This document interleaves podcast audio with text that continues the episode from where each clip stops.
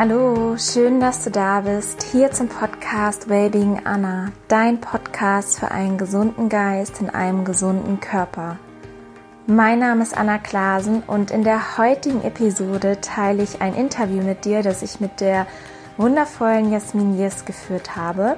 Jasmin hat zusammen mit ihrer Schwester Prana Your Life gegründet. Ihre Vision ist es, die jahrtausendalten Weisheiten aus dem Ayurveda ins Moderne sozusagen zu übersetzen und einfach anwendbar zu machen. Dafür haben sie einen Podcast gelauncht, es gibt eine wundervolle Webseite und Social Media und Online-Workshop und ein Buch. Also die sind unglaublich fleißig und ja, haben, wie ich finde, eine total schöne Vision und leisten ganz, ganz wundervolle Arbeit. Und genau darum freue ich mich sehr, dieses Interview mit dir teilen zu können. Wir sprechen darüber, was Ayurveda bedeutet und warum Jasmin und Josephine davon so begeistert sind. Außerdem sprechen wir über die Bedeutung von Prana und welche Doshas es im Ayurveda gibt, also welche verschiedenen Konstitutionen es gibt, worauf man achten darf, damit man im Gleichgewicht ist, wie individuell jeder ist und warum es so wirkungsvoll ist, wirklich gewisse Routinen, Ernährungsroutinen oder auch Bewegung und alles, was dazu gehört, auf sich selber abzustimmen und wirklich individuell zu gucken, was für einen selber funktioniert. Wir sprechen auch noch darüber, wie Krankheiten entstehen und wie man diese heilen kann und was Krankheit im Ayurveda bedeutet. Es ist ein vollgepacktes Interview und ich freue mich ganz dolle, gerade jetzt vor Weihnachten, das mit dir teilen zu dürfen. Man merkt richtig, wie viel Prana in Jasmin steckt, also wie viel Lebensenergie sie versprüht und ich fand das Interview unglaublich schön. Es hat mir sehr, sehr viel Freude gemacht und hoffe, dass es dir genauso gut gefällt. Und in diesem Sinne lehn dich zurück, mach's dir gemütlich und ganz, ganz viel Spaß mit dieser Episode.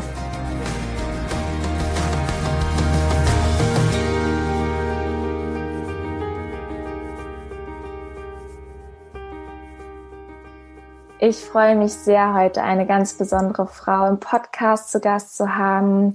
Jasmin, du bist Coach, Post Podcasterin, Autorin und hast ein ganz, ganz wundervolles Unternehmen auf die Beine gestellt mit deiner Schwester gemeinsam. Mhm. Ähm, stell dich gerne einmal vor für alle, die dich noch nicht kennen. Danke, liebe Anna. Ich bin äh, Jasmin und habe mit meiner Schwester Josephine Prana Up Your Life gegründet. Worum es da genau geht, sprechen wir bestimmt gleich noch drüber. Und das ist jetzt schon, ich ja, fast vier Jahre her. Und seitdem ist ähm, meine Vision, ganz viel Prana, ganz viel Lebensenergie in die Welt zu bringen. Das auf verschiedenen Wegen, hauptsächlich durch unsere Online-Kurse, Podcast, Buch und so weiter, was wir schon in die Welt gebracht haben. Aber vor allen Dingen geht es immer wieder darum, oder mein persönliches Ziel ist, dass jeder so sein ähm, eigenes Potenzial und Gleichgewicht findet. Und darum geht es auch immer um das um, im Ayurveda, da sprechen wir heute auch drüber. Im Ayurveda geht es immer darum, dass man in sein individuelles Gleichgewicht kommt. Und ich finde es so wahnsinnig spannend, das äh, rauszukitzeln bei jedem und äh, zu helfen, dass man das selber für sich auch fühlt. So, ich fühle mich irgendwie komisch, bin aus der Mitte, wie komme ich eigentlich wieder in meine eigene persönliche Mitte? Und das mache ich so tagtäglich, würde ich sagen.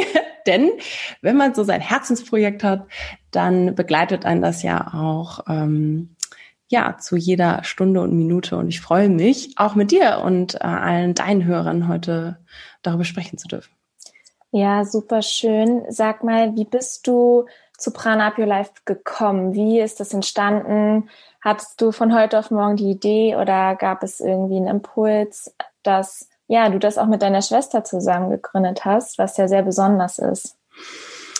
Ähm, also, ich habe tatsächlich eher einen klassischen Weg hinter mir. Vom, äh, vom Abi habe ich erstmal im Bachelor BWL in International Business studiert, dann im Master ähm, das weitergeführt, habe tatsächlich auch fast vier Jahre in einem Maschinenbauunternehmen gearbeitet das würde man heute mir, glaube ich, nicht mehr abkaufen.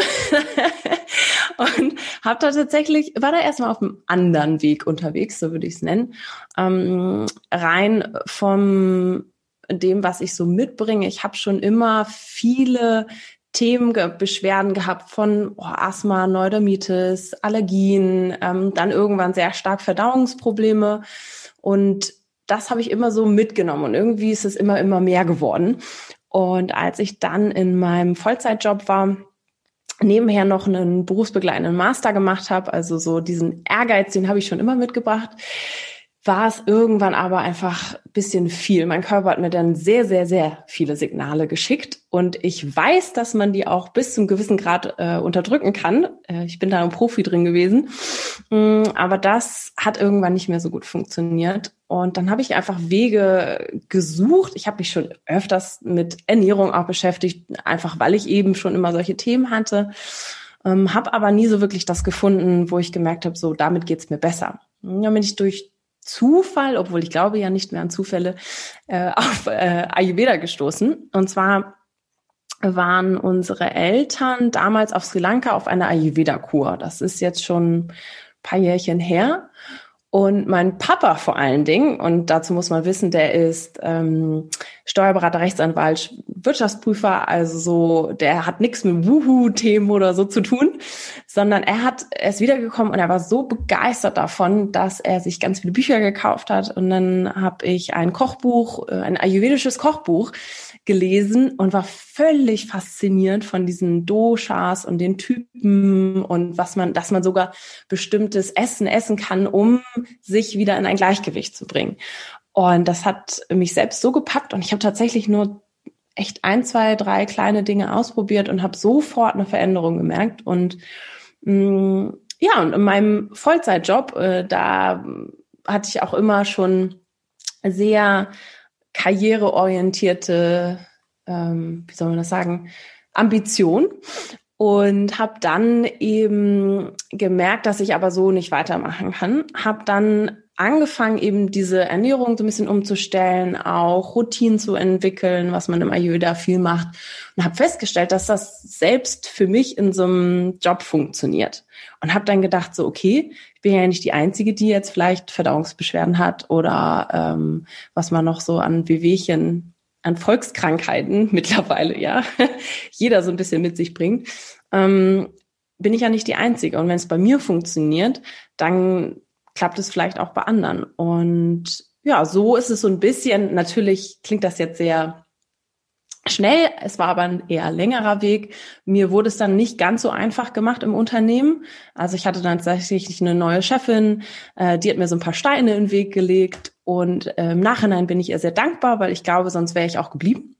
Ähm, Maschinenbauunternehmen ist natürlich sowas mit äh, Sicherheiten verbunden, ähm, gut bezahlt, IG Metall, also das, das war eigentlich eigentlich alles perfekt. Und ich habe mich da aber zunehmend eingeengt gefühlt und habe gedacht, nee, es darf noch einen anderen Weg geben und so bin ich da raus und habe äh, mich viel immer mit meiner Schwester, jetzt kommt die ins Spiel, unterhalten über diese Themen, also über ähm, Ernährung, Ayurveda. Äh, wir haben dann schon damals viel Yoga gemacht und äh, sie hat Wirtschaftspsychologie studiert, also bringt so ein bisschen diesen psychologischen Bereich mit rein, hat äh, ihre Masterarbeit über Resilienz und Achtsamkeit geschrieben. Und so haben wir gesagt, das sind diese Themen, sind da. Achtsamkeit, Ayurveda, ähm, Yoga und so weiter. Und damals, vor, keine Ahnung, wann das jetzt vier, fünf Jahren, äh, war das noch alles sehr angestaubt, muss ich sagen. Gerade das Thema Ayurveda. Und wir haben halt gesagt, wir wollen das irgendwie raus in die Welt bringen, es äh, modern, witzig, undogmatisch machen. Und das war so die Ursprungsidee, sag ich mal. Mittlerweile, wenn man das mal so ein bisschen googelt, gibt es einige, die das jetzt modern interpretieren, Ayurveda, aber damals halt nicht. Und mh, mm, so haben wir gesagt, äh, wir, wir wollen diese Themen bündeln und wir wollen sie irgendwie erreichbar machen, äh, dass jeder so das für sich ausprobieren kann. Und so ist die Idee entstanden und dann ähm, ja, haben wir einfach mal gemacht und äh, vier Jahre später äh, ist das ein ziemlich großes Unternehmen daraus geworden mit einem eigenen Team, viele Online-Kurse ähm, Podcasts, mehrere Kooperationspartner und so weiter und so fort. Aber da hat es angefangen.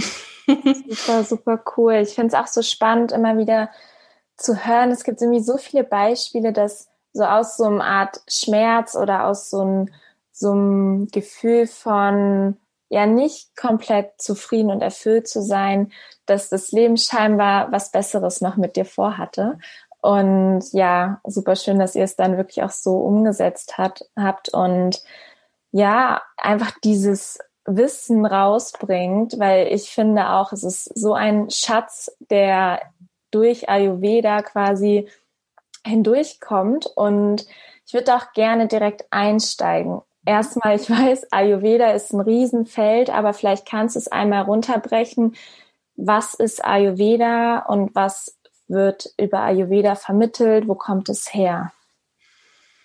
Der Ayurveda ist fünf bis 7.000 Jahre alt ungefähr. Also da lässt sich drüber streiten. Um, ähm, und ist tatsächlich dadurch das älteste Heil- und Medizinsystem der Welt. Also es ist noch nicht mal die chinesisch, traditionell chinesische äh, Medizin, was ja auch viele kennen.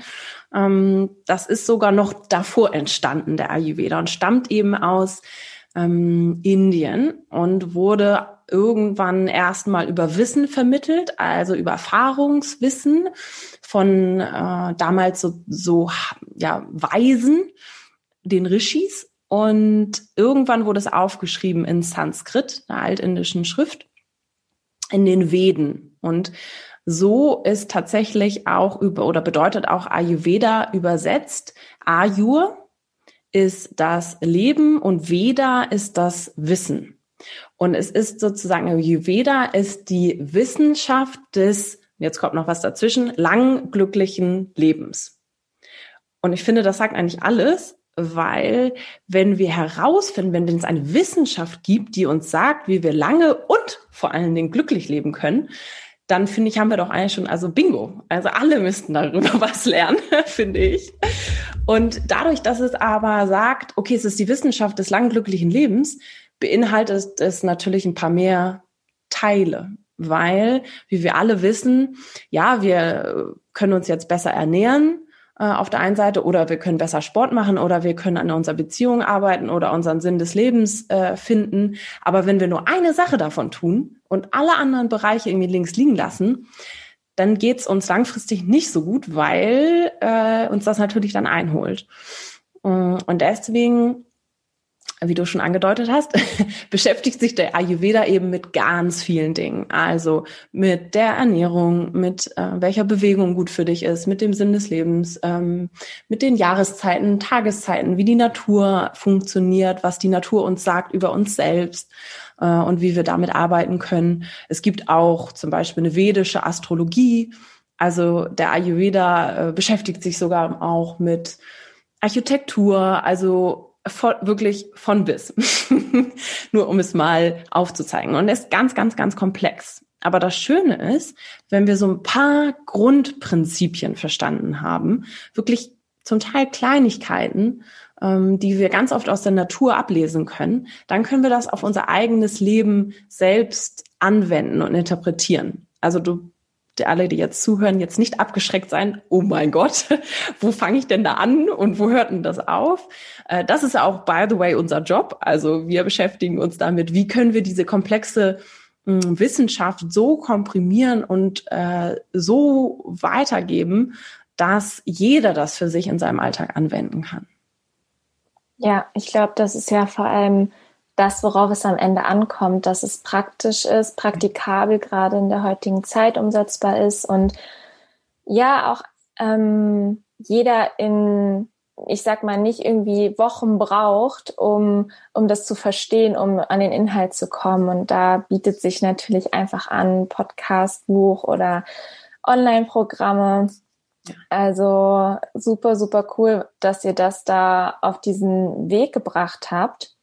Und ich würde ganz gerne einsteigen in, ihr habt es ja im Namen drin, Prana, Prana Up Your Life. Es dreht sich ja quasi alles um das Prana. Und vielleicht kannst du da einmal drauf eingehen, was Prana bedeutet.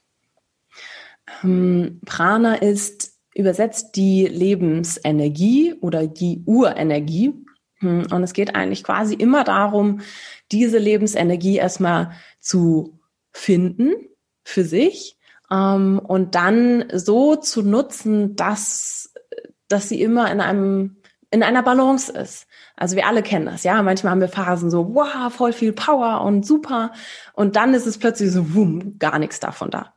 Und das Ziel ist eigentlich dieses Prana, dass das immer da ist, dass es immer fließt. Also dass mh, mm, klar, es gibt natürlich Phasen, wo es mal ein bisschen stockt, ein bisschen hakt und mal ein bisschen besser fließt. Aber es geht vor allen Dingen darum, das ähm, für sich persönlich rauszufinden. Also wann fließt mein Prana und wann stockt mein Prana? Und was mache ich, wenn es blockiert ist? Ähm, was sind Rituale, Routinen, was ist äh, eine Form von Ernährung, Bewegung, ähm, auch was ist mein Dharma, meine, mein Sinn im Leben, warum bin ich hier auf der Welt, all das ähm, kann man herausfinden, um, und das große Ziel ist immer, um sein eigenes Prana wieder in ein Gleichgewicht zu kriegen.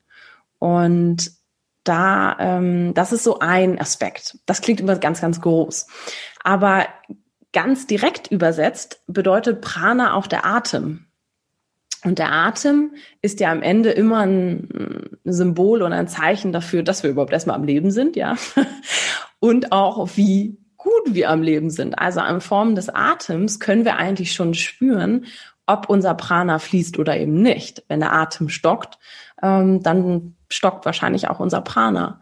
Und äh, deswegen beschäftigen wir uns auch ganz, ganz viel mit dem Thema Pranayama. Pranayama übersetzt Atemübung, weil wir mit Hilfe von Atemübung auch unser Prana beeinflussen können. Also auch da wieder ganz, ganz, ganz viele Aspekte. Aber vor allen Dingen ist es so wichtig, äh, ja, dass Prana einfach übersetzt die Lebensenergie ist und dass es immer wieder darum geht, individuell für sich herauszufinden, wann fließt sie für mich und wann eben nicht. Ja, super spannend. Und wenn wir jetzt mal uns auf die Ernährung spezialisieren, wenn wir auf die Doshas eingehen, es gibt ja, glaube ich, drei unterschiedliche Doshas. Vielleicht kannst du mal erklären, welche Typen es gibt und vielleicht grob darauf eingehen, was für welchen Typ angemessen ist in Bezug auf die Ernährung. Mhm.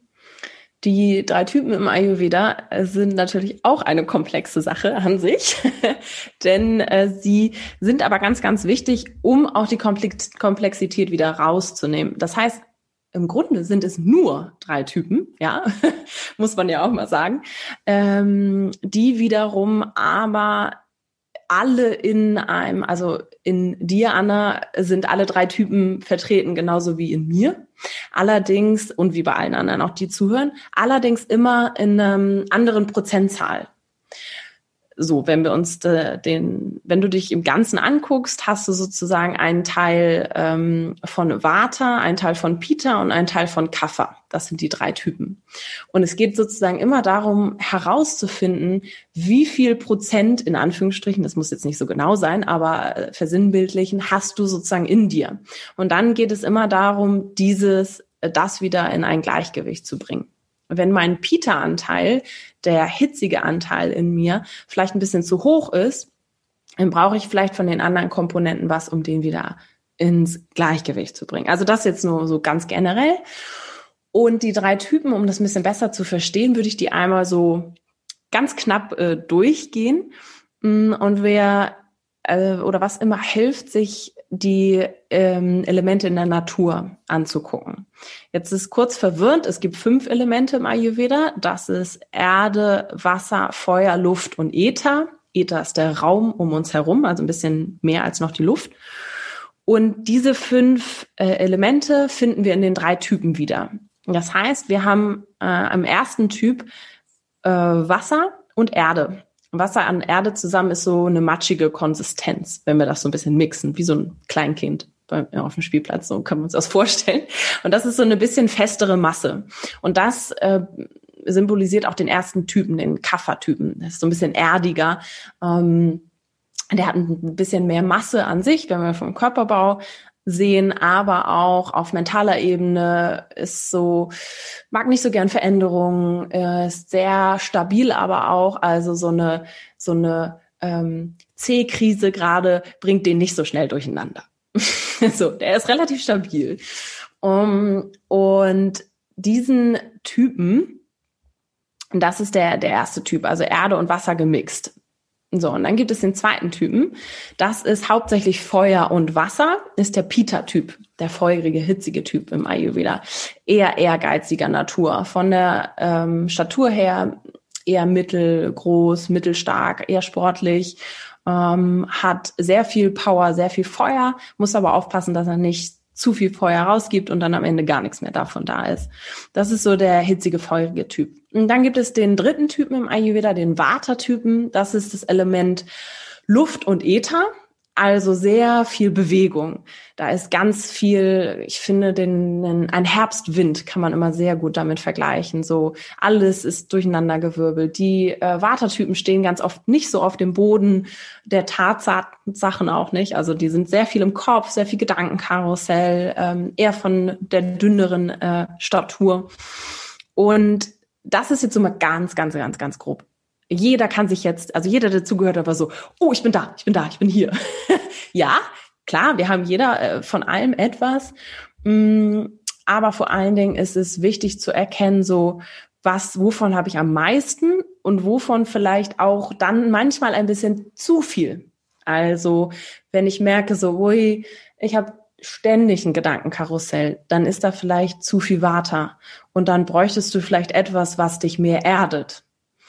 Und wenn wir dann jetzt zum Thema, äh, zu deinem zweiten Teil der Frage kommen, also was für eine Ernährung könnte mir dann zum Beispiel helfen, ist immer etwas, was wieder diese Energien ausgleicht. Also wenn ich ganz viel Unruhe, ganz viel Bewegung habe, ganz viel im Kopf bin, dann als Watertyp, dann brauche ich Dinge, die mich erden, die ähm, mir helfen, so ein bisschen äh, wieder äh, langsamer oder ruhiger zu werden. Und das ist klassischerweise auch alles, was aus der Erde kommt. Also eine Kartoffel, Süßkartoffel, ähm, Kürbis jetzt zu dieser Zeit, ne, super. Und das, das hilft auf der einen Seite, auf der anderen Seite hilft auch alles, was warm ist. Und da sind wir so ein bisschen bei dem wundervollen Thema Verdauung. Denn äh, im Ayurveda und ayurvedischer Ernährung vor allen Dingen spricht man viel über die Verdauung. Und ich finde, Verdauung ist immer nicht so ein schönes Wort, aber es gibt im Ayurveda ein ganz tolles Wort, das nennt sich Agni. Und Agni ist das Verdauungsfeuer. Mm, und das sitzt etwas oberhalb vom Bauchnabel. Und dieses Verdauungsfeuer, das ist so ein bisschen wie das Prana. Also das darf lodern. Äh, nicht zu doll, nicht zu niedrig, also so ein Mittelding. Und dieses Verdauungsfeuer ist ganz, ganz wichtig, dass das immer aufrecht ähm, bleibt. Und jetzt ist es so, dass nicht jeder Typ ein gleiches Verdauungsfeuer hat. Und der Vata-Typ, der luftige Bewegungstyp, hat zum Beispiel ein Verdauungsfeuer, das ist mal hoch, mal niedrig, mal hoch, mal niedrig. Also auch ganz viel in Bewegung. Und dann ist es natürlich wichtig, dass wir eine Regelmäßigkeit brauchen und eine Wärme, weil alles, was warm und gekocht ist, ist leichter zu verdauen. Und das äh, Agni freut sich mehr über ein warmes Essen und über regelmäßige Nahrung. So, das ist so ganz grob und leicht äh, für die, die Vata-Typen. Und wenn wir uns den, äh, wenn wir rückwärts gehen, wieder zum Peter-Typen, der so ganz feurig und hitzig ist äh, und ganz viel verbrennen kann, da lodert das Agni meistens sehr hoch. Der braucht dementsprechend auch ein bisschen mehr Nahrung als vielleicht äh, einen Kaffertyp oder einen Vata-Typ. Und ich finde, das ist auch immer ganz schön, weil ich kenne ganz viele hm, Pita-Frauen, die zu uns kommen ins äh, Coaching oder in den Kursen. Ja, aber ich soll ja nicht so viel und Diät und, und bla bla bla. Das Problem ist aber, wenn man als Pita-Typ nicht genug Nahrung an sich äh, bekommt, dann lodert das Feuer ja weiter und irgendwann ähm, kommt es sowas wie, äh, dann kann man zur Entzündung kommen, äh, Sodbrennen, all diese Dinge, die auch so äh, jetzt ganz typ Reizdarmsyndrom zum Beispiel ist ein typisches Pita-Symptom äh, normalerweise und das kommt auch davon, wenn wir eben nicht genug äh, hochwertige Nahrung am Stück nehmen, wenn wir ein Pita-Typ sind. Und da kommen wir wieder aufs Individuelle. Also ähm, jegliche Nahrungstrends sind alle per se, haben super, also alles super, ne? Äh, alles Dinge für sich, die auch funktionieren, aber eben leider nicht für jeden. Und deswegen ist es so wahnsinnig wichtig, äh, das auch für sich zu erkennen. Und das kann einem so viel helfen. Also mir hat es auch geholfen, mich besser, selbst besser zu verstehen und warum ich manchmal vielleicht so äh, ganz dollen Hunger habe und unbedingt etwas essen muss, weil ich sonst explodiere. Ja, das kommt aus dem Peter. Also man merkt schon, ich habe ein bisschen Peter. ich habe ich hab den Test mal gemacht. Ich glaube, ja. ich bin auch überwiegend Peter. Und ich kenne das auf jeden Fall nur zu gut, dass dieses Bedürfnis, okay, ich muss jetzt was essen. Sofort. Und dagegen so mein Freund zum Beispiel, der kann gefühlt mal morgens frühstücken und dann isst er halt irgendwann am Abend wieder und der braucht das halt nicht so. Und das ist halt so spannend, spannend. diesen Unterschied, ja. Und da sind wir beim dritten nämlich, das ist der Kaffertyp. Der Kaffertyp, der ähm, braucht, also im Ayurveda sagt man zwar dreimal täglich warm und regelmäßig, wenn wir so ganz generell bleiben, aber der Kaffertyp, der kann auch mal nur zwei Mahlzeiten pro Tag essen. Gar kein Problem. Weil der, wenn wir beim Verdauungsfeuer sind, beim Agni, hat eher niedriges Agni. Und würde das Agni auch überfordern, wenn er ständig, vor Dingen große Portionen, essen würde. Ähm, und da, das ist einfach super spannend für sich selbst auch herauszufinden. Einer ähm, meiner Coaches hat erzählt, dass ihre Mama zum Beispiel immer gesagt hat, äh, die nämlich eher Peter-Natur ist, Kind, du musst was essen, wir essen regelmäßig, wir essen immer viel, so. Ähm, und das Problem ist bei ihr, ist eher eine Kaffernatur, auch rein körperlich. Und sie musste dann immer so viel essen, obwohl sie gar keinen Hunger hatte. Und das Schlimmste ist eigentlich, was du tun kannst, essen, wenn du keinen Hunger hast. Also nicht ganz so schlimm, aber nicht so gut fürs Akne, weil es ist, das ist nicht bereit. Es kann das überhaupt nicht aufnehmen und verdauen. Und das Problem ist, sie ist dann natürlich immer weiter auseinandergegangen und war dann total unglücklich und hat jetzt erst verstanden, auch mit Hilfe von uns, war im Find Your Prana Kurs und so und so weiter und auf die Prana Reise gegangen und hat verstanden so, aha, ich brauche gar nicht so viel Nahrung. Es ist in Ordnung für mich als Kaffertyp, wenn ich vielleicht nur zweimal täglich esse. Und ähm, das finde ich immer so spannend, was da, ja, was da am Ende alles so ähm, mitschwingt. Auch ne, in der Familie oder wenn man mit Kollegen ist oder so. Jeder hat ja sowieso seine Themen, also mittlerweile hat ja, glaube ich, jeder eine Meinung zum Thema Essen ne? und Ernährung. Und will das natürlich auch gerne. Also es ist ja auch so ein Ding, ne? Wenn wir merken, oh, mir tut das gut, dann muss das allen gut tun. Ja. Ja, ist per se natürlich kein schlechter Gedanke, dass du jemand anders helfen möchtest, aber ähm, wenn derjenige eine ganz andere Konstitution hat, auch aus dem Ayurveda heraus, dann bringt ihm das leider nicht so oder ihr nicht so viel. Und deswegen finde ich es immer so wichtig, einfach so ein Bewusstsein alleine. Du musst doch gar nichts ändern. Also keiner hier muss irgendwas sofort ändern, sondern ich finde einfach nur so ein Bewusstsein dafür zu kriegen, so, ah, ich bin vielleicht eher der Typ, vielleicht tut mir deswegen das oder das oder das besser als irgendwas anderes. Und intuitiv wissen wir das eigentlich alle schon. Also eigentlich weißt du ganz genau, was dir gut tut.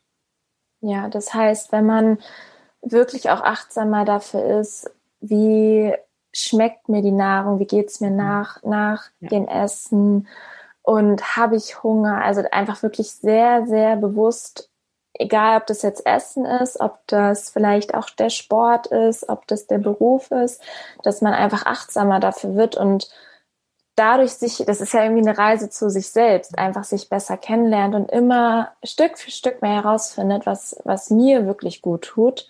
Ja. Ähm, ja, das kann man aufs Essen beziehen oder auf ganz viele andere Sachen auch mit Sport oder so. Ich, ich liebe zum Beispiel Yoga und für andere, die kriegen da vielleicht eine Krise dann auf der Matte. Die müssen sich vielleicht mit High Intensity auspowern, was auch immer. Also so, das finde ich halt so spannend und das ist einfach so wichtig, da, wie du auch gesagt hast, schon anderen Menschen helfen zu wollen, aber immer wieder zu fragen, okay, ist das für den Menschen genau das auch das Richtige, wie es für mich ist? Ja, ja, ja, total spannend. Durfte ich auch erst lernen. Wenn wir ähm, dich mal als Beispiel nehmen, du bist, du hast gesagt, du bist überwiegend Peter. Peter Water. Ähm, äh, in den meisten Fällen ist es so, dass wir sogar zwei Hauptdoshas haben. Ähm, und da ist dann immer wieder die Challenge, ui, was ist es gerade?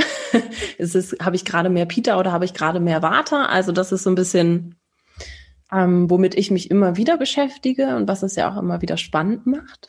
ja. äh, für einen so, was ist es heute?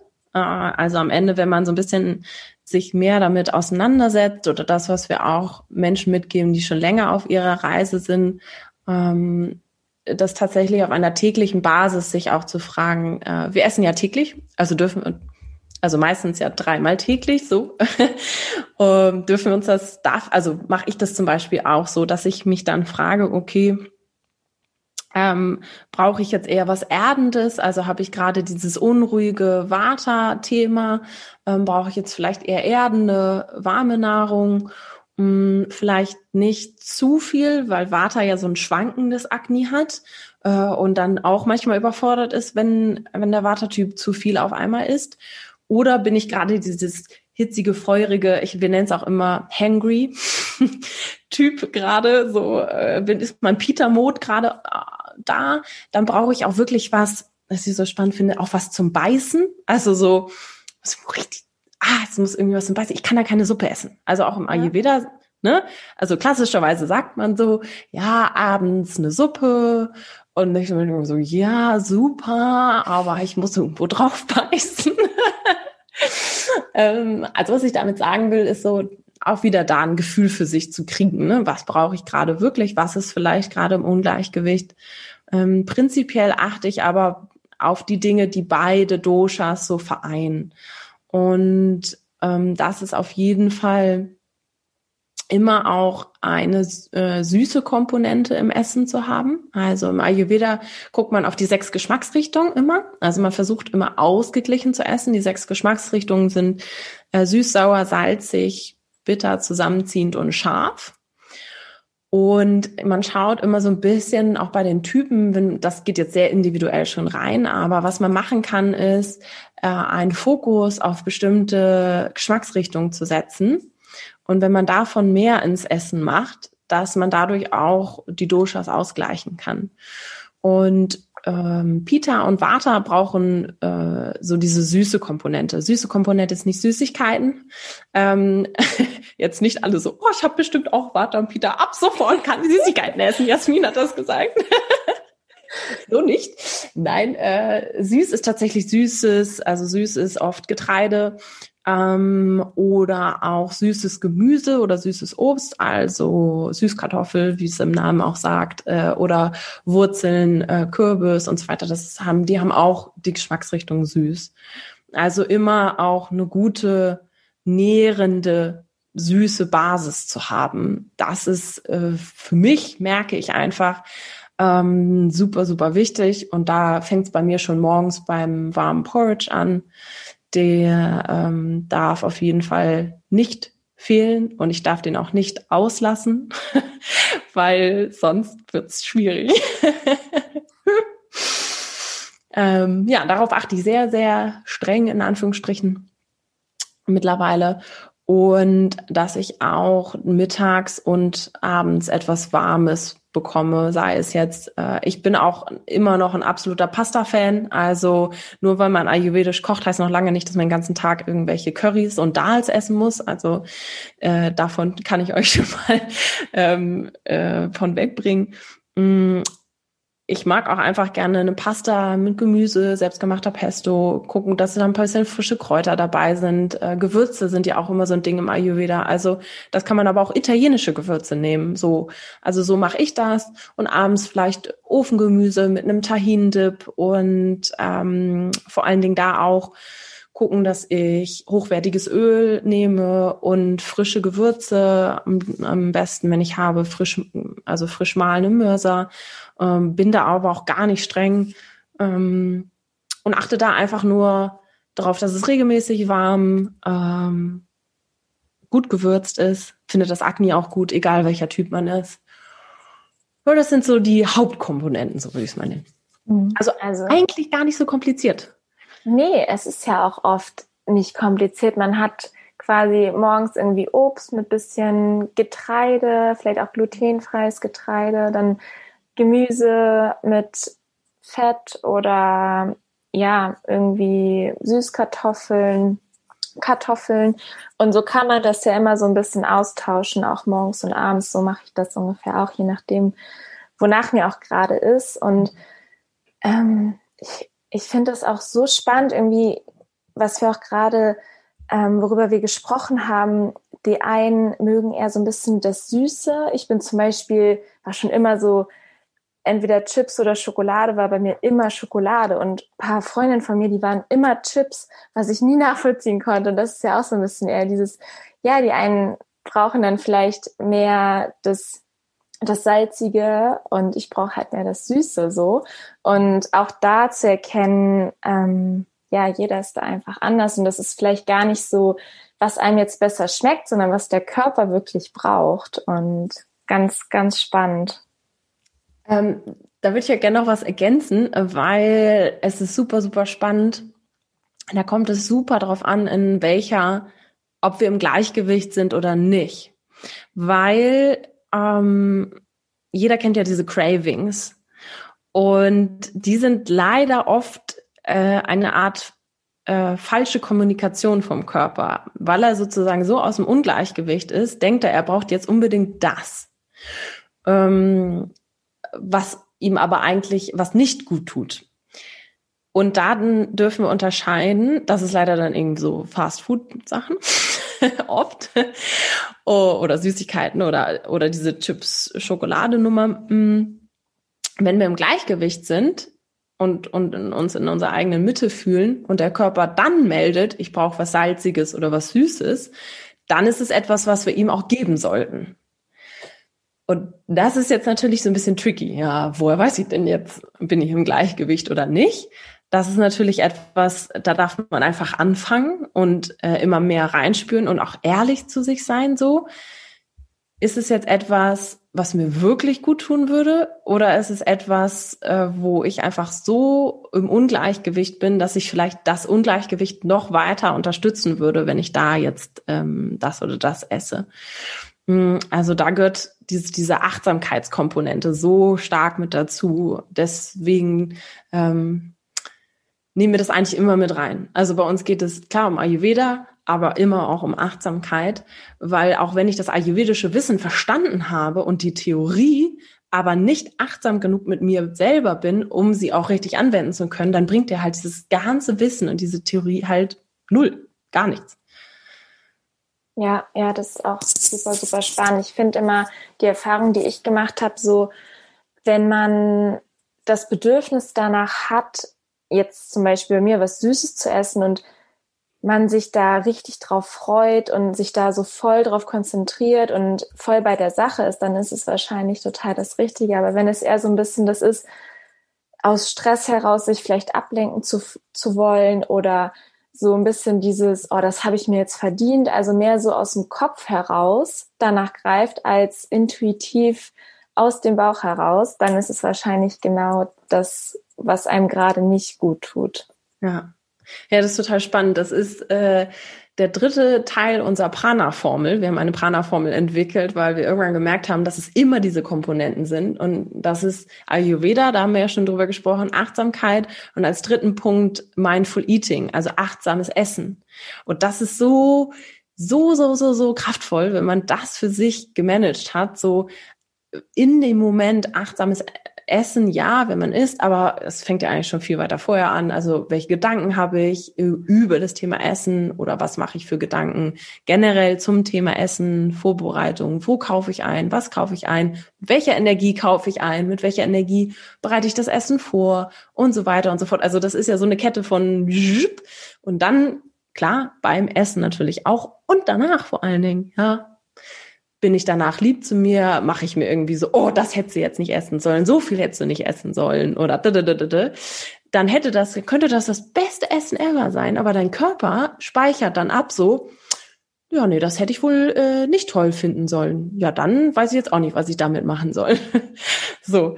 Und das finde ich so spannend. Also ich glaube auch immer noch und immer wieder, dass wenn wir dieses Mindful Eating, das achtsame Essen für uns irgendwie gemanagt haben, dass wir dann vielleicht auch gar nicht mehr so doll darauf achten müssen, dass was wir essen. Ja. Dieses achtsame und intuitive und dann Stück für Stück aus dem Bauch heraus immer so, ich sage jetzt mal von Tag zu Tag für sich die richtigen Entscheidungen zu treffen, dass es dann eher aus dem Bewusstsein heraus automatisch kommt. Ja. Was bedeutet im Ayurveda Krankheit oder einfach so Störungen im Körper? Mm, das sind eigentlich Hinweise auf ein Ungleichgewicht. Also es ist im Grunde nur eine Meldung vom Körper so, hey, du bist nicht mehr in deiner individuellen Dosha-Gleichgewicht. Also deine Prozentzahlen, was ich am Anfang gesagt habe, deine Prozentzahlen haben sich verschoben. Und äh, der ich als Körper bin sozusagen nicht mehr in meinem, meinem individuellen Gleichgewicht. Und dann sendet er Signale. Und die sind am Anfang bisschen kleiner. Hier mal ein Zwicken, da mal ein Zwicken, Bauchschmerzen, Kopfschmerzen, keine Ahnung was. Ähm, bedeutet vielleicht, okay, bisschen mehr Ruhe, hier vielleicht was anderes essen und so weiter. Also Kleinigkeiten. Mm, wenn die Symptome überhört werden, dann werden sie halt einfach lauter. Und diese werden immer lauter und immer lauter und zeigen irgendwann im Ayurveda, was super interessant ist, immer wieder auf dasselbe Dosha-Ungleichgewicht. Also, was, was ich damit meine ist, wir können alle Symptome, alle Krankheitsbilder im Ayurveda wieder zurückführen auf die Wurzel, also auf die, die Ursache, nämlich ein Dosha-Ungleichgewicht, also ein Typ-Ungleichgewicht. Zum Beispiel bei, ähm, wenn ich jetzt ein Pita-Ungleichgewicht habe, dann habe ich Symptome, die sich oft äh, sehr ähnlich sind. Symptome, die mit Entzündungen zu tun haben, innerlich oder äußerlich. Also es kann sein, dass ich zum Beispiel entzündende Akne habe im Gesicht, dann vielleicht Reizdarmsyndrom, ähm, dann habe ich vielleicht noch men also mentale, emotionale Symptome wie Wut, Aggression, ähm, über Perfektionismus, so, all diese Symptome oder dann irgendwann auch Krankheitsbilder führen alle darauf zurück, dass mh, hm, ich zu viel Hitze, also wieder dieses Element Feuer, Peter in meinem Körper habe. Und das ist ganz, ganz spannend, weil dadurch können wir sozusagen Ayurveda nutzen und die, diese Symptome für uns bestimmen, analysieren und dann auf eine Sache, eine Sache zurückführen. Und wenn ich dann meinen Pita ausgleiche durch, ja, dann wieder Bewegung, Ernährung ähm, und so weiter und so fort, Lebensstil, dann können sich wirklich, und ich finde es so spannend, weil ich es immer und immer wieder sehe, ein Symptom nach dem anderen, das purzelt wie so. Wenn das eine weg, also dann geht das eine weg, dann geht das andere weg und so weiter. Und ich habe das immer, also selber auch ähm, erfahren oder immer wieder. Mm, und das ist so so spannend und auch kraftvoll, weil da muss ich nicht an jedem einzelnen Symptom rumdoktern, sozusagen, und das vielleicht auch immer wieder deckeln, weil, also am Ende, ich, ich habe das lange gemacht. Ähm, ich finde zum Beispiel, mh, hm, ich, also das Thema Herpes zum Beispiel. Ganz viele haben ja Lippenherpes und wenn nicht, und dann gibt ja auch so Cortison. Und Cortison ist ja sowieso so ein Thema Cremes und dann macht das mal oben drauf und dann ist es immer wieder so runter äh, deckeln. Und das kannst du ja eigentlich bei sämtlichen Krankheitsbildern machen. Aber kommt ja immer wieder wenn du nicht bei der Wurzel anfängst. Und ähm, Herpes ist jetzt eher so ein Immunsystem-Thema. Das würde man dem Vata-Dosha zuschreiben. Also wäre es vielleicht eine gute Sache, eher Vata auszugleichen mit erdenem Gemüse und äh, warmem Essen, mit ähm, regelmäßigem Essen, mit regelmäßiger Ruhe, ähm, mit Routinen und Ritualen. Ähm, also um so ein bisschen diese Unruhe rauszukriegen aus dem Körper. Äh, ja, so unge ungefähr könnte man das beschreiben, was äh, Krankheiten, Symptome und so weiter im Ayurveda bedeuten. Ja, also am Ende geht es darum, sich wieder ins Gleichgewicht zu bringen durch, durch verschiedene Routinen, ob das Essen ist, ob das Bewegung ist, Ruhe ist, ähm, vielleicht auch Freunde. Und hast du vielleicht abschließend noch Tipps jetzt, um ähm, das nochmal abzurunden, vielleicht auch gerade jetzt um, in der Weihnachtszeit. Wie verbringt ihr Weihnachten zusammen? Was gibt es für Routinen, die vielleicht helfen, jetzt nicht gerade in der Vorweihnachtszeit so völlig in Stress auszuarten und dann vielleicht auch gerade um die Feiertage herum einfach ja die diese Zeit noch besser genießen zu können und danach auch nicht das Gefühl zu haben, jetzt muss ich mich gefühlt erstmal davon erholen, egal ob das das Essen ist, vielleicht Bewegungsmangel ist, was auch immer. Wie wie verbringt ihr Weihnachten und was kannst du ähm, den Zuhörern mitgeben für Tipps, um um einfach das Gleichgewicht herzustellen oder aufrechtzuerhalten? Mhm. Auch da können wir uns den äh, Doshas so ein bisschen behelfen, weil tatsächlich ist gerade die Vata-Zeit, also äh, laut Jahreszeit ist es jetzt so auch Weihnachten herum sehr viel Vata, sehr viel vom Bewegungsprinzip und vielleicht merkt der eine oder andere das ja auch. Also ich merke es auf jeden Fall. Wir hatten es heute schon mit Termin. Und das ist so ein Zeichen, dass sehr viel Bewegung, es ist sehr viel Unruhe im Außen, aber bei uns selbst auch. Und das merken wir dann auch es sollte ja eigentlich eine ruhige, besinnliche Zeit sein. Aber dann kommen die ganzen News äh, zur Zeit, dann kommt irgendwie doch ja die Familie auch zusammen. Das bringt einen ja auch manchmal ein bisschen durcheinander. Mm, und da ist es so wahnsinnig wichtig, immer wieder bei sich selbst anzukommen. Und im Ayurveda spricht man viel über die Morgenroutine und Abendroutine. Ähm, also vielleicht einfach nur ein kleines Ritual zu haben für sich, was man morgens oder und oder abends machen kann, um wieder bei sich selbst anzukommen. Und das darf jeder für sich selbst auch finden. Das muss nicht total streng sein. Also das kann von ähm, Meditation über einmal tief ein ausatmen, Yoga, was auch immer sein. Aber ich glaube, gerade wenn wir auch, also einige, wenn sie vielleicht bei den Eltern sind oder in einer anderen Umgebung, ist es wichtig, das trotzdem zu machen. Es ist ja immer einfach zu machen, ne, wenn man zu Hause ist und wenn man seine eigene Routine hat. Es ist aber super wichtig. Auch wenn das alles ganz schön ist und auch wenn du frei hast und ach Urlaub und da brauche ich ja keine Routine. Ähm, aber ich habe auch festgestellt, ich liebe meine Familie, also wir sind wirklich eng. Ähm, meine Mama arbeitet bei uns mit im Büro. Ähm, wir sind sehr, sehr, sehr eng alle zusammen. Wir stehen uns wahnsinnig gut, aber trotzdem brauche ich ja meine Zeit auch für mich, um mich wieder zu erden, um wieder bei mir anzukommen. Und deswegen, ähm, ja, so einen Moment für sich zu finden, vielleicht auch zwischen dem Trubel, ja, ähm, dann einmal kurz rausgehen, einmal auf Toilette gehen, keine Ahnung. Also so, sich einmal kurz zwischendurch selber so ein bisschen zu erden. Und das ist, glaube ich, ganz, ganz wichtig für jeden persönlich. Mm, und wir versuchen über die Weihnachtsfeiertage mal ein bisschen weniger zu arbeiten. äh, auch wenn meine Arbeit mein, mein Herzensprojekt ist und ich liebe das in die Welt zu geben, es ist ja trotzdem etwas, was mich immer sehr beschäftigt, sag ich mal. Und alles, was einen beschäftigt, erhöht auch wieder das Vata. Und ähm, auch da wieder zu merken, auch mal alle Ding, drei Dinge gut sein zu lassen, ähm, dann ein bisschen zur Ruhe zu kommen und was jetzt die Ernährung und das Essen angeht, ist ja auch ein großes Thema. Weihnachten ist vielleicht nicht so bei allen gesundes Essen angesagt. Ähm, wir machen es eigentlich so, ich liebe Essen. So. Ich glaube, sonst würde ich auch nicht so viel drüber reden. Ähm, ich liebe auch gutes Essen. Ja, und mir ist es auch, ich habe keine Lust auf Verzicht. Ähm, was für mich wichtig ist, ist einfach da auch wieder eine Balance zu gehen. Also zu schauen, dass ich trotzdem morgens äh, warmen Porridge esse zum Beispiel, wo ich weiß, so das tut mir auf jeden Fall gut. Ähm, und dass wir zum, also als Familie, wir sind natürlich jetzt, ähm, meine Eltern gucken auch auf ayurvedische Ernährung, so das passt natürlich ganz gut. Aber zum Beispiel essen wir auch ab und zu Fleisch oder Fisch. Also wir sind dann nicht total streng. Hier geht's auch wieder um die Balance. Und was wir zum Beispiel Weihnachten machen, haben wir jetzt ganz, ganz neu. Ähm, es gibt ja klassischerweise Raclette, aber es gibt das auch mit Wokpfännchen, dass jeder seine kleine Wokpfanne hat.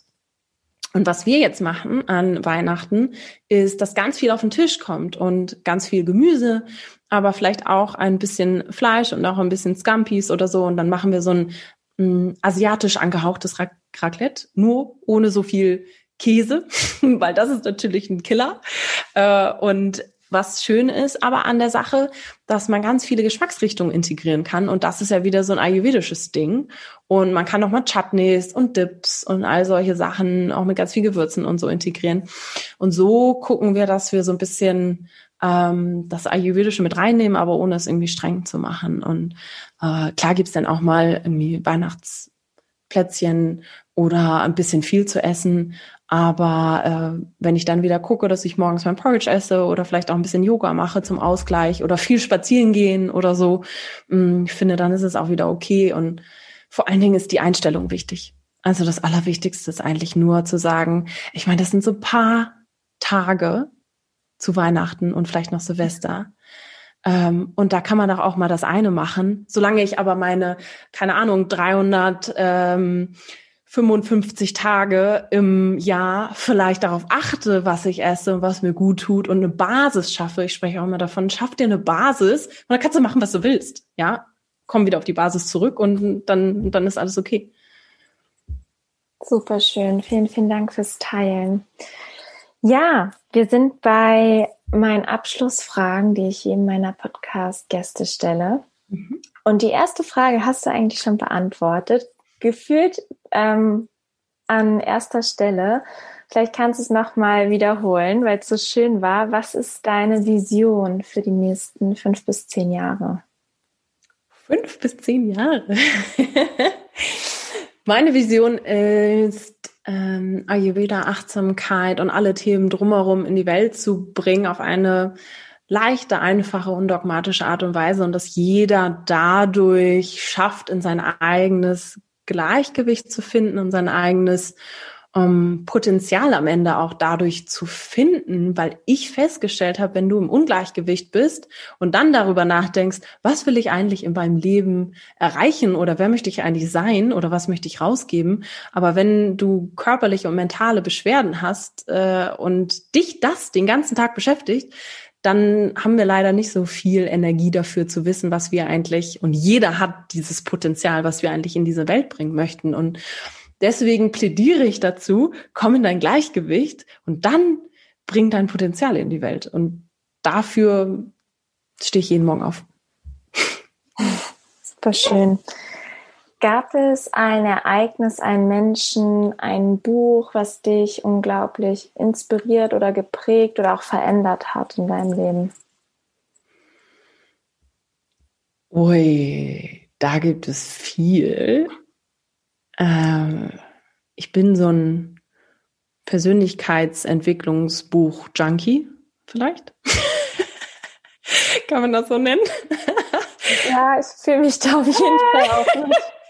Das ist eine schwierige Frage für mich. Ähm, tatsächlich, äh, was mir aber sofort in den Kopf gekommen ist, äh, eine Zeit lang in meinem Leben hat, haben mir vor allen Dingen die Bücher von Brené Brown geholfen, ähm, die sehr viel über das Thema Verletzlichkeit als seine größte Stärke schreibt und auch spricht. Sie hat auch einen ganz bekannten TED Talk, also der eine oder andere klingelt bestimmt ähm, die kann ich nachhaltig nur empfehlen, gerade wenn man so ein bisschen mit sich selbst struggelt. Und ich hatte viel auch das Thema, ähm, mir selbst zu verzeihen, dass ich vielleicht in manchen Phasen in meinem Leben auch einfach Kacke, Entschuldigung, zu mir selbst war. Also das ist, glaube ich, so ein Thema, was Frauen auch oft haben, so. Ähm, und ich damit sehr lange gehadert habe und das auch manchmal immer noch mal wiederkommt, aber ich vor allen Dingen gelernt habe, dass sich verletzlich zeigen eine ganz, ganz tolle Sache ist und dass äh, das etwas sehr, sehr Schönes ist. Und Brené Brown ist die Frau, die mich darauf gebracht hat oder durch die ich sehr viel darüber gelernt habe. Vielen, vielen Dank auch dafür das ehrliche Teilen. Die Abschlussfrage. Stell dir vor, du bekommst eine Weihnachtspostkarte und die vervielfältigt sich quasi und du kannst sie an 7,8 Milliarden Menschen schicken, quasi alle Menschen, die auf dieser Erde leben und sie landet bei jedem auf Nachtschrank. Das heißt, die drei Weisheiten, die du auf diese Postkarte schreibst, an die wird jeder Mensch tagtäglich erinnert. Was wären diese drei Weisheiten? Die erste wäre, sei ehrlich zu dir selbst. Und dann in Klammern, was brauchst du gerade wirklich?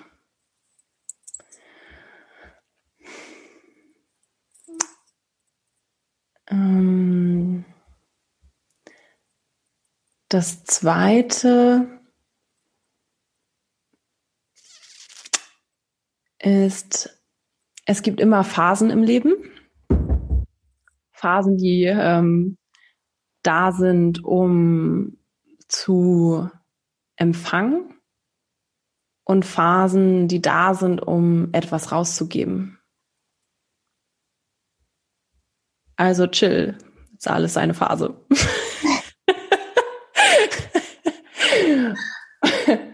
Und drittens, äh, du weißt es schon alles, ist alles schon da. Nimm dir nur die Zeit, vielleicht besser mal hinzuhören. Mega. Kam mir jetzt so spontan die drei Dinge. Muss ich mir gleich selber, glaube ich, nochmal aufschreiben. Ja, das denke ich mir auch so oft. Aber ich finde das so schön. Ich habe irgendwann mal eine Karte bekommen und die steht auf meinem Nachtschrank mit drei ja. Weisheiten und ich finde, das hilft immer. Man weiß eigentlich so viel, wie du auch gesagt hast, ist alles so in einem, aber trotzdem hilft es, sich immer wieder dran zu erinnern. Und die drei Dinge nehme ich mir auf jeden Fall auch mit. Vielen, vielen Dank. Mhm. Ähm, vielleicht erzählst du noch mal zum Abschluss, wo man euch findet. Bestimmt mhm. gibt es einige, die jetzt mit dir und ähm, ja mit Josephine in Kontakt kommen möchten. Gerne, ja. Connectet euch ähm, mit uns über Social Media, Instagram oder Facebook hauptsächlich. Prana Up Your Life, alles zusammengeschrieben, klein. Ähm, alles Aktuelle findet man auf unserer Webseite pranaupyourlife.de. Äh, Podcast, äh, auch Prana Up Your Life, dein Podcast für mehr Lebensenergie. Haben wir ja viel drüber gesprochen. Äh, da kann man auf jeden Fall reinhören und ähm, der erste Einstieg auf die Prana-Reise. Also wenn du Lust hast, weiterzumachen, bisschen was auch über die Ayurveda-Typen und vor allen Dingen dein eigenes äh, Gleichgewicht beziehungsweise ihr Ungleichgewicht herauszufinden, ähm, dann starten wir am 31.01. wieder unseren Find Your Prana-Kurs, unseren Einsteigerkurs. Und der ist offen für alle, die da neugierig sind und so ein bisschen auf die Prana-Reise gehen wollen. Kann ich nur empfehlen. Ähm, danach gibt's kein Halten mehr. also wer bereit ist, da so einen Schritt reinzumachen, ähm, Find Your Prana Kurs. Ich freue mich. Hm, dann kann ich jeden auch ein bisschen besser näher kennenlernen und äh, zusammen auf der Reise begleiten. Und vielen Dank dir, Anna, ähm, dass ich auch ein bisschen von meinem Wissen und meiner Erfahrungen heute weitergeben durfte. Es macht mir immer wieder Spaß und hoffe, dass der eine oder andere so zumindest eine kleinen, einen kleinen Aha-Moment mitgenommen hat. Ich liebe Aha-Momente. Darum geht's auch immer äh, bei allen unseren Kursen. Und ich frage ständig, hattest du einen Aha-Moment? Weil ich so wichtig finde, dass man selber sich diese Aha-Momente auch einfach ähm, aufsagt und sieht so, ah, ja, ich hatte eine Erkenntnis aha, ähm, ich kann ja eigentlich schon das, das oder das, was auch so schön ist, weil wir alle sonst oft so, nee, noch was und noch was und noch was, sondern vielleicht auch mal zu sehen, so, aha, ähm, das wusste ich eigentlich schon. Ne, sind wir wieder beim Thema, du weißt eigentlich alles schon. Aber so, äh, das auch zu acknowledgen, ähm, immer wieder ist wahnsinnig wichtig für mich. Ja. Sehr schön. Ich packe alles in die Show Notes, wo man euch findet. Und mhm. ja, vielen, vielen Dank für das schöne Interview. Ich habe auch viel Neues gelernt und an vieles wurde ich erinnert. Und ähm, ja, ich glaube, es ist für jeden eine super Sache, auch den eigenen Typ, den, die eigene Konstitution wirklich mal rauszufinden und einfach mal irgendwie sich nur was durchzulesen drüber und dann bewusst wahrzunehmen, wenn man vielleicht was verändert, was es mit einem macht. Und oft geht man automatisch auf diese Reise, sich, sich selbst besser kennenzulernen. Ja. Vielen Dank. Danke dir, Anna. Ich hoffe sehr, dass du ganz viel für dich mitnehmen konntest, dass du Aha-Erlebnisse hattest und ja, vielleicht die ein oder andere Erkenntnis und vielleicht auch wirklich eine Sache, die du gerne umsetzen möchtest in naher Zeit. Und ja, wenn das so ist, dann lass mir gerne deine Gedanken da bei Instagram unter anna.klasen. Ich freue mich von dir zu lesen. Oder lass Jasmin auch eine Frage da oder einen Kommentar. Die freut sich natürlich auch von dir zu hören. Und wenn dir der Podcast gefällt, würde ich mich unglaublich freuen, wenn du mir eine positive Rezension hier bei iTunes schreibst, wenn du mir schreibst, was der Podcast in deinem Leben bewirkt. Das bedeutet mir wirklich unglaublich viel und hilft einfach, dass der Podcast gefunden wird und ganz vielen Menschen helfen kann. Ich wünsche dir eine wundervolle Woche. Lebe deine Einzigartigkeit pass auf dich auf und wir hören uns nächste Woche. Alles, alles Liebe, deine Anna.